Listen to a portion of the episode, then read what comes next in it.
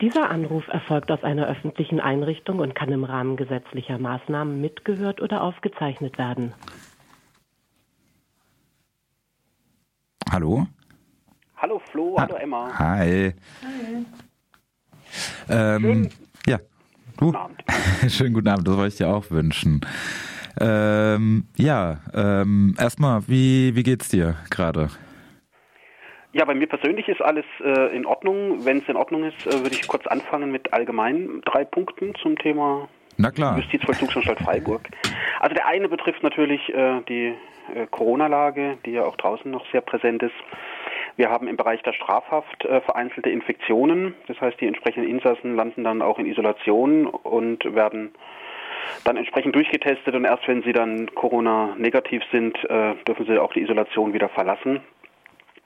Immerhin findet seit Mitte dieses Monats auch wieder Besuch statt, und zwar Präsenzbesuch. Die letzten Monate, ich glaube seit Januar, gab es nur noch äh, Skype-Möglichkeiten und keine Präsenzmöglichkeiten mehr, allerdings aktuell noch mit Abstand, äh, diesem Spuckschutz, den Menschen auch äh, vielleicht von den Supermarktkassen kennen, plus FFP2-Maske. Und äh, zumindest wurde auch im Monat März seitens der baden-württembergischen Justiz den Insassen und Insassen wieder die Miete für die Mietfernseher, da reden wir von ungefähr acht bis zehn Euro jeden Monat, ähm, ausgesetzt. Also die Einziehung und die Stromkosten wurden vollständig erlassen. Das heißt, dann reden wir durchaus von Beträgen von 10 bis 15 Euro, die Insassen und Insassen in Baden-Württemberg zumindest nicht zu bezahlen haben. So, das wäre der Punkt Corona-Lage. Ja, äh, ein, eine, Dann, ein, eine Nachfrage habe ich dazu. Ähm, wenn du sagst, ähm, jetzt sind wieder äh, Treffen in Präsenz möglich, ähm, vielleicht nochmal, äh, wie lange war das denn jetzt eigentlich nicht mehr möglich in der JVA Freiburg? Also in der JVA Freiburg, wenn ich es richtig weiß, ich glaube seit äh, Januar. Also im Lauf, also es gab letztes Jahr dann nochmal äh, kurzfristig wieder die Möglichkeit, sich äh, besuchen zu lassen. Das ging dann einige Monate, dann wurde das letztes Jahr auch schon wieder ausgesetzt. Dann wurde es letztes Jahr wieder zugelassen, äh, die Besuche, und äh, seit Januar äh, fanden dann ausschließlich Skype-Besuche statt, mit Ausnahme von Verteidigerinnen und Verteidigern. Also denen den Zugang äh, zu den Gefangenen zu verwehren, äh, wäre rechtlich äh, so gut wie gar nicht möglich und deswegen hat man diese Besuche zumindest zugelassen. Aber nicht von Privatpersonen und aktuell dürfen bei Privatpersonen auch immer jeweils nur eine einzige Person kommen. Das heißt, Menschen, die halt eben äh, Kinder haben, Enkelkinder, eigene Kinder, äh, haben halt einfach gelitten, weil die, die Kinder dürfen nicht zusammen mit Erwachsenen ja, kommen. Ja. Okay, aber immerhin äh, wieder ein bisschen Präsenz, wenn auch noch stark reglementiert. Ja, immerhin. Dann der zweite Punkt wäre gewesen die Rezeption, also die Wahrnehmung äh, unter Gefangenen des äh, Ukraine-Krieges bewegt auch äh, Menschen in Gefängnissen, die äh, ja noch mehr Zeit haben, das Fernsehprogramm zu verfolgen als Menschen draußen vielleicht. Zudem haben wir ja eine multikulturelle äh, Insassenschaft in Baden-Württemberg oder in jedem Gefängnis, ja weltweit letztlich, auch hier in Freiburg. Wir haben hier auch äh, Insassen äh, mit äh, GUS-Hintergrund, also entweder aus Russland selber oder, oder aus ehemaligen äh, Sowjetstaaten. Und diese Menschen verfolgen natürlich die Situation nochmal äh, besonders intensiv, insbesondere wenn sie natürlich aus der Ukraine oder aus Russland kommen. Aber auch alle anderen äh, Insassen und Insassen sind, so ist meine Wahrnehmung, durchaus berührt und schockiert und haben auch durchaus die Sorge, dass äh, der Krieg möglicherweise Weiterungen äh, auch Richtung Deutschland mhm. ziehen könnte. Also das ist also tagtäglich, äh, hat das mittlerweile Corona als Tagesgespräch fast schon abgelöst. Ja, fast, äh, ja, fast ist ungefähr die Situation auch mit draußen zusammen. Genau. Alle anderen Krisen sind auf einmal nicht mehr präsent, sei es Klimakrise oder Corona. Ja. Genau, nicht mal Klimakrise oder wenn man jetzt einfach mal äh, dran denkt, dass natürlich auch Geflüchtete, also so wichtig und so wertvoll die Hilfe für die ukrainischen Menschen sind, die jetzt in Europa anlanden, da fallen natürlich die ganzen äh, Migrantinnen und Migranten aus anderen Regionen der Welt einfach hinten runter. Auch das wird durchaus thematisiert, also wird auch hier gesehen, dass da eine gewisse Ungleichbehandlung des Status von geflüchteten Menschen äh, einfach erfolgt. Das ist ja der zweite Punkt und der führt natürlich ein Stück weit dann schon zum dritten Punkt, den ich kurz ansprechen möchte. Das sind die Preissteigerungen der Firma Massak Logistik GmbH. Also Insassen und Insassen in Deutschland, äh, in allermeisten Gefängnissen Deutschlands ist mittlerweile die in Bayern ansässige Firma Massak Logistik GmbH tätig, versorgt also die dortigen Insassen und Insassen auf deren Kosten und deren Wunsch mit äh, Waren des täglichen Bedarfs äh, inklusive Lebensmittel, auch hier in Freiburg. Und schon vor Beginn des Ukraine-Krieges hat die Firma Massak Logistik GmbH auf äh, Preissteigerungen äh, hingewiesen. Mit Beginn des Ukraine-Krises, äh, der Krise oder des Krieges gab es dann auch einen entsprechenden Aushang, in welchem darauf verwiesen wurde, dass auch hier mit erheblichen Preissteigerungen und Lieferengpässen zu rechnen sei. Das spiegelt äh, auch die Situation selbstverständlich vor den Gefängnismauern wider. Das Problem ist allerdings, Gefangene können zum einen nicht auf äh, billigere oder günstigere Konkurrenzunternehmen, nehmen wir Aldi, Lidl oder was ausweichen. Das ist der eine Punkt. Und äh, die Geschäftsführer der Firma Massak Logistik GmbH haben ursprünglich angefangen und betreiben die auch noch heute mit anderen Firmen sogenannte Edeka-Märkte. Und äh, Edeka gehört ja schon von Hause aus jetzt nicht gerade zu den Billigdiscountern. Ähm, aber jetzt äh, gerade vor wenigen Tagen war hier in der Badischen Zeitung eine, ein Werbeinserat der Firma Edeka, also das die bundesweit ausgespielt haben. Und wenn man da einfach mal so ein Warensortiment nimmt, also eins zu eins die Produkte Firma Edeka und eins zu eins die Produkte, die die Firma uns hier im Gefängnis anbietet. Also man nimmt jetzt ein Päckchen an Packung Kartoffelsalat, macht sich vielleicht noch ein Wiener Würstchen dazu, äh, peppt das Ganze auf mit ein bisschen Patros Schafkäse, spült es runter mit einer Flasche Coca-Cola. Anschließend muss man auf die Toilette, dann braucht man dazu WC-Papier. Für diesen kleinen Warenkorb würde ich jetzt bei der Firma Edeka hier diese Woche gezahlt haben 7,13 Euro. Wir Gefangene äh, 1 zu 1 für, den, für denselben Warenkorb, dieselben Waren 11,51 Euro, was also ein Preisunterschied von über 60 Prozent ausmacht. Das einfach mal so zur Illustration. Ja, ja. Frechheit, tatsächlich. ja. Äh, ja, das wären die drei Punkte gewesen. Okay, ja. Äh, ja, zu Massak hatten wir ja auch schon öfters äh, uns aufgeregt. Ich nenne es mal positiv oder versuche das positiv noch zu nennen. Ähm, aber wir wollen ja jetzt nochmal ähm, schauen, eben über Rechtsschutzmöglichkeiten gegen Maßnahmen äh, der Anstalt der JVAs. Ähm, da werden wir eh auch die übernächste Sendung auch nochmal ähm, quatschen. Ähm, aber heute wollen wir ähm, reden, was ähm, ja, habt ihr als ähm, und auch du als Gefangener, Gefangene ähm, eben für Möglichkeiten. Jetzt vielleicht ein bisschen ähm, sagen wir mal, ähm, komisch oder du hast auch einen Brief geschrieben, ähm, wir als eine oder eher anarchistisches Radio ähm, über Rechtsschutzmöglichkeiten ähm, und Wege ähm, des Staates äh, zu, zu wählen. Ähm, genau, aber in manchen Situationen bleibt einem halt auch nicht äh, viel anderes mehr über. Genau, also in der Situation in Haft äh, bleibt äh, neben Möglichkeiten der Eigenschädigung, das heißt, wenn Menschen in existenziellen Krisen sind, die Möglichkeit natürlich, dass sie mit Suizid oder Selbstverletzung in anderer Form drohen, dass sie andere Menschen, dass sie Bedienstete angreifen, dass sie äh, eine Meuterei machen, aber das sind alles Maßnahmen oder Möglichkeiten, äh, die aktuell in Deutschland, also in deutschen Gefängnissen, ganz selten nur präsent sind. Und deswegen bietet sich halt einfach tatsächlich in bestimmten Fällen einfach an, dass man, auch wenn man sich ja natürlich auf die Regeln dieses Staates einlässt, äh, man die Rechtsschutzmöglichkeiten äh, annimmt und halt eben auch durchaus auch ausschöpft.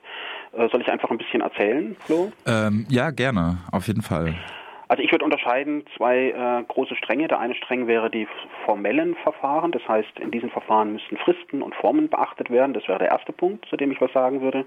Und der zweite Punkt wären so informelle, weil nämlich nicht an konkrete Formen, also Schriftformen mhm. oder wo, wo ein Anwalt oder eine Anwältin notwendig ist und wo auch bestimmte Fristen nicht eingehalten werden müssen. Das wäre so der zweite große Strang. Der erste große Strang, also das ist das typische Verfahren vor den Strafvollstreckungskammern. Das wäre Paragraph 109 Strafvollzugsgesetz. Das ist bei Insassen und Insassen auch so ein, so ein stehendes Wort. Also ich mache einen 109er. Das bedeutet dann, ich wende mich an die Strafvollstreckungskammer. Dieses äh, System in der Bundesrepublik Deutschland sieht vor, dass äh, Insassinnen und Insassen, die sich von Maßnahmen äh, der Vollzugsanstalt beschwert fühlen, dagegen Rechtsschutz äh, suchen dürfen. Und das ist dann die Aufgabe des zuständigen Landgerichtes. Also das landet dort dann bei einer sogenannten Strafvollstreckungskammer, ist besetzt mit einer Richterin oder einem Richter.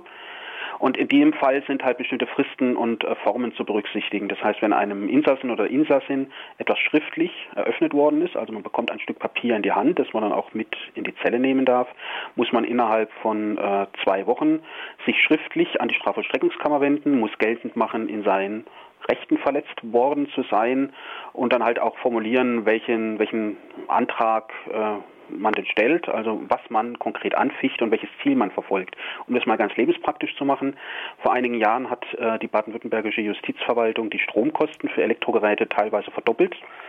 Und ich persönlich habe mich dann halt eben hingesetzt und habe jeden Monat wir bekommen hier einen Kontoauszug über die Beträge, die die JVA von unseren Gefängniskonten abzieht und habe dann jeden Monat gegen die entsprechende Abbuchung der Stromkosten für den Kühlschrank, für meinen Fernseher, für meinen Wasserkocher wirklich geklagt. Also habe jeden Monat einen Antrag auf gerichtliche Entscheidung gestellt für 1,50 Euro, für 3,50 Euro und darüber hat dann die Strafvollstreckungskammer entschieden. Und nach äh, mehreren Jahren war dann tatsächlich das Ergebnis, dass äh, die entsprechenden Stromkosten reduziert werden mussten. Diese Anträge auf gerichtliche Entscheidungen sind jetzt nicht besonders kompliziert. Das heißt, äh, es reicht eigentlich auch tatsächlich ein formloser, in Anführungsstrichen formloser Brief, der, mit dem man selber unterschrieben hat. Man muss also keine äh, komplizierten juristischen Erwägungen treffen, sondern es reicht wirklich einfach dorthin zu schreiben. Man kann sich auch anwaltlich natürlich vertreten lassen. Das ist allerdings dann mit äh, besonderen Kosten verbunden. Und anfechtbar ist im Grunde jedes tatsächliche Handeln der Vollzugsanstalt. Das heißt, ähm, man möchte Vollzugslockerungen haben, also Ausgang, Urlaub. Da gab es zum Beispiel einen Insassen hier aus der JVA Freiburg, äh, der noch vor Corona war das, wirklich in einem mehrjährigen Rechtsstreit, das heißt, hat mehrere Anläufe nehmen müssen, er hat dann mehrfach immer gewonnen, die JVA dazu gebracht hat, ihm einen Begleit eine Ausführung begleitet von Vollzugsbediensteten und seinem Bruder in die Innenstadt zu ermöglichen. Der hatte also keine so lange Haftstrafe, aber der hat gemeint, ihm stehe eine sogenannte Ausführung auch zu. Die JVA hat gesagt nein. Dann hat er dagegen geklagt. Die Strafvollstreckungskammer hat gesagt, die JVA muss neu entscheiden. Das ging dann mehrere Male hin und her und ganz am Ende hat er tatsächlich dann eine solche Ausführung erstritten. Also wann immer die JVA etwas macht, zum Beispiel sie äh, zensiert einen Brief, also sie überwacht einen Brief und händigt den Brief aus irgendwelchen Gründen dem Insassen oder der Insassin nicht aus, kann auch dagegen äh, Rechtsschutz bei der Strafvollstreckungskammer gesucht werden. Es ist also, wenn man es mal positiv werten möchte, ein wirklich sehr ausdifferenzierter und ziemlich umfassender Form des Rechtsschutzes. Jetzt fragt man sich natürlich, was fallen da für Kosten an? Es ist ja also nichts ist umsonst. Wenn man gewinnt, fallen keine Kosten an, logischerweise. Man, hat ja obsiegt. Wenn man verliert, ist hier in der J äh, in Freiburg äh, so die Praxis der Strafvollstreckungskammer, dass sie einen sogenannten Geschäftswert von ungefähr 500 Euro festsetzt. Und nach diesem Geschäftswert bemessen sich dann auch die zu zahlenden Gerichtskosten. Da gibt es dann auch manchmal Unsicherheiten bei Insassen und Insassen, die bekommen dann einen Beschluss, der Antrag ist zurückgewiesen, also wird nicht stattgegeben. Geschäftswert 500 Euro und dann haben sie schon die Sorge, dass sie 500 Euro bezahlen müssen. Nein, da gibt es dann eine Tabelle und da guckt man danach und dann sieht man, bei einem Geschäftswert von 500 Euro fallen, glaube ich, aktuell 35 Euro Gerichtskosten an. Aber das ja, ist also immer noch ordentlich genug, aber jetzt nicht existenzvernichtend. Wollte ich gerade sagen, dann kann man äh, weniger bei Massak bestellen. Da kann man dann weniger bei Massak bestellen. Ja, ja, ja. Ähm, Aber wär, wenn man das bezahlt, ja. Das wäre auch noch mal eine Frage, eben äh, die Zugänglichkeiten eben zu den ähm, 109er hast du genannt, ne? Mhm. Oder ähm, genau. Also, ähm, also wenn du auch sagst, ähm, ein äh, interkulturelle kulturelle äh, Zusammenstellung ähm, von von Insassen, ähm, vielleicht sind dann auch nicht alle ähm, der, sag ich mal, der deutschen Schriftsprache ähm, in, in, in dieser Form dann auch mächtig. Vor allem Gesetzestexte ähm, sind, finde ich, so ziemlich der Endgegner, was äh, deutsche Literatur so ähm, zu bieten hat. Ähm, wie, also so ist das dann auch schon abschreckend oder ähm, hilft man sich dann wahrscheinlich äh, untereinander sehr gut? Also in der Regel spricht sich in Haftanstalten rum, welche anderen Insassen und Insassen da eine gewisse Erfahrung haben, die dann auch entsprechend um Rat gefragt werden. Das ist mir im Bruchsaal schon immer so ergangen, das ist auch mir hier so ergangen, das ist mir auch in den Zeiten der Einzelhaft so ergangen. Da kamen dann halt Briefe aus anderen Gefängnissen, wo sich das über äh, Gefängniszeitungen rumgesprochen hat. Ähm, ganz lebenspraktisch, also entweder man ist in der Lage, das selber zu schreiben. Man sucht sich einen Mitgefangenen oder eine Mitgefangene. Man wendet sich einen Rechtsanwältin oder Rechtsanwalt. Es gibt auch noch die Möglichkeit, äh, den Antrag auf gerichtliche Entscheidung, wie es dann heißt, zu Protokoll der Geschäftsstelle zu erklären. Das heißt, das muss Mensch allerdings erstmal wissen. Man schreibt dann einen äh, Antrag an, die, an das zuständige Gericht, also an die Strafvollstreckungskammer und sagt, hallo, ich möchte einen Antrag auf gerichtliche Entscheidung zu Protokoll der Geschäftsstelle erklären. Und dann kommt entweder ein äh, Mensch des Landgerichts, also ein Protokollant oder Protokollantin in die Haftanstalt, oder man hat eine Ausführung zur Geschäftsstelle des Landgerichtes und dort tut man dann das einfach vor Ort äh, erklären. So wie es ja auch zum Beispiel im äh, Sozialrecht üblich ist, also Menschen mit Hartz IV, die können ja zum Beispiel ihre Anträge bei äh, Verwaltungs- oder auch Sozialgerichten auch vor Ort bei Gericht äh, zu Protokoll der Geschäftsstelle erklären. Das muss Mensch allerdings natürlich erstmal wissen. Ja, ähm, dann ähm, ah, äh, dein, dein zweiter Strang war genau, noch. Genau, das wäre die ja. formellen Geschichten. Allerdings, genau dazu muss man auch wissen, man braucht halt auch einfach Geduld. Also ich ja. habe selber Verfahren gehabt, die dauerten mehrere Jahre. Das heißt, für Menschen mit ein, zwei, drei Jahren Haft äh, ist das mit dem formellen Verfahren manchmal auch ein bisschen schwierig, weil es halt einfach lange dauert in manchen Fällen. Die informellen, äh, der informelle Strang, weil er halt eben nicht an bestimmte Formen und Fristen gebunden ist. Ähm, also Fristen sind wie gesagt bei den formellen Verfahren wichtig, bei den inf informellen Verfahren, da fällt natürlich zuerst mal das Petitionsrecht ein. Also man kann äh, an den Landtag schreiben in Stuttgart. Man kann schreiben an die Bürgerbeauftragte des Landes Baden-Württemberg oder auch ans Justizministerium oder den äh, Anstaltsleiter oder die Anstaltsleiterin. Petition meint also eine informelle Eingabe, mit dem man halt irgendwie ein Anliegen, das man verfolgt und von dem man möchte, dass es äh, berücksichtigt wird oder dass eine Praxis geändert wird. Ähm, gilt eigentlich auch dieser Satz Form, Frist und fruchtlos. Das heißt, das Ergebnis ist meistens äh, niederschmetternd. Allerdings ist meine Erfahrung im Laufe der Jahre, dass auch wenn in einem konkreten Fall man jetzt zum Beispiel eine Petition an den Landtag richtet, dann kommt irgendwann mal das Ergebnis nach ein paar Monaten, die Petition wird als unbegründet äh, ver verworfen oder der Petition kann nicht abgeholfen werden. Das ist, dann denkt man sich erstmal, oh, dumm gelaufen. In der Praxis ändern dann tatsächlich solche Eingaben durchaus manchmal schon etwas, wenn nämlich dann im höheren Verwaltungsapparat, im Justizministerium oder auch den, bei den Abgeordneten sich vielleicht doch die Einsicht durchsetzt, dass das Anliegen im Kern äh, doch berechtigt ist, dann wird aus äh, keinen Gründen, ich weiß es nicht, aus Gründen des, der Gesichtswahrung der Antrag oder die Petition verworfen, aber im Nachgang ändert sich da manchmal durchaus doch was. Dann haben wir noch den Bereich des Datenschutzes, ist ja auch vor den Mauern ganz äh, wichtig. Dort natürlich insbesondere Zusammenhang mit dem Internet oder mit der Schufa. Hier im Gefängnis sind wir ja praktisch einer, nicht Totalüberwachung, aber eine in diese Richtung gehende Überwachung durch die Vollzugsanstalt übersetzt, äh, ausgesetzt. Und da kann man natürlich sich dann an die Datenschutzbeauftragten wenden, wenn man der Ansicht ist, äh, dass die Vollzugsanstalt bestimmte datenschutzrechtliche Prinzipien nicht eingehalten hat. Man kann im Falle der Hygiene sich an das Gesundheitsamt wenden. Also ich hatte hier mal Post gekriegt von Insassen, die sich über Kretze, Krätzebefall beschwert haben und die gemeint haben, was können sie tun, weil die JVA tue nichts. Dann habe ich denen da gesagt, sie können sich ans Gesundheitsamt wenden. Das hat dann tatsächlich was geholfen. Man kann äh, an die Lebensmittelkontrollbehörde schreiben und dort, äh, wenn es dazu Problemen kommt, sich hinwenden. Man kann, wenn es wirklich um schwerwiegende, zum Beispiel man beobachtet irgendwelche Misshandlungen von anderen Insassen, sich an das Antifolterkomitee des Europarates, auch eine offizielle Institution in Straßburg wenden. Also da gibt es dann durchaus äh, Möglichkeiten, sich äh, zumindest schriftlich nochmal ja, lebend und zu Wort zu melden ja, und ja. Äh, auf diesem Wege zu protestieren. Aber da, da eine, eine Nachfrage, also so ähm, die wie, wie, wie kommt man dann an die Adresse von einem Gesundheitsamt, von diesem Komitee ran? Also so, ähm, da, wie, wie, wie macht man das? Also so, mir fehlt also ein bisschen die Fantasie. Ich würde, ich würde hier einfach äh, im Internet nachschlagen und habe dann innerhalb von ein paar Sekunden die, die Adresse, aber äh, euch ist ja diese Möglichkeit verwehrt. Ja, da, wie gesagt, da wendet man sich dann entweder zum einen, man sucht sich halt irgendwie einen äh, Mitgefangenen oder eine Mitgefangene von der man schon gehört hat, dass sie sich vielleicht da ein bisschen auskennt. Die haben in der Regel die Adressen. Oder dann äh, selbstverständlich an die Justizvollzugsanstalten. Diese sind verpflichtet, da auch zu unterstützen. Und entweder die Stationsbeamten, Bediensteten äh, gucken dann von sich aus, weil die Dienstrechner sind in aller Regel im Internet angeschlossen, suchen da dann schon die äh, Adresse raus oder dann auch der Sozialdienst.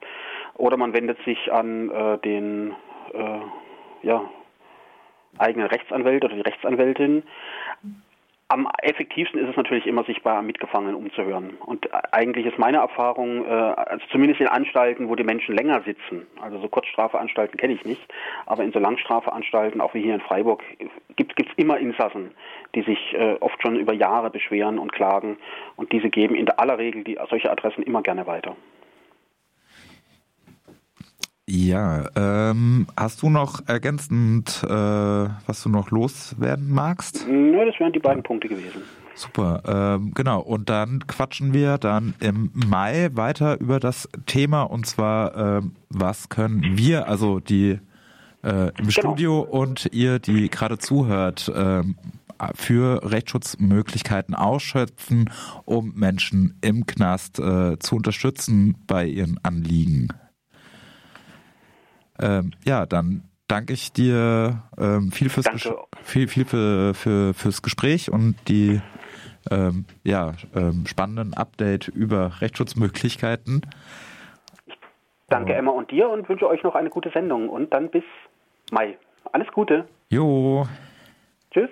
Ciao.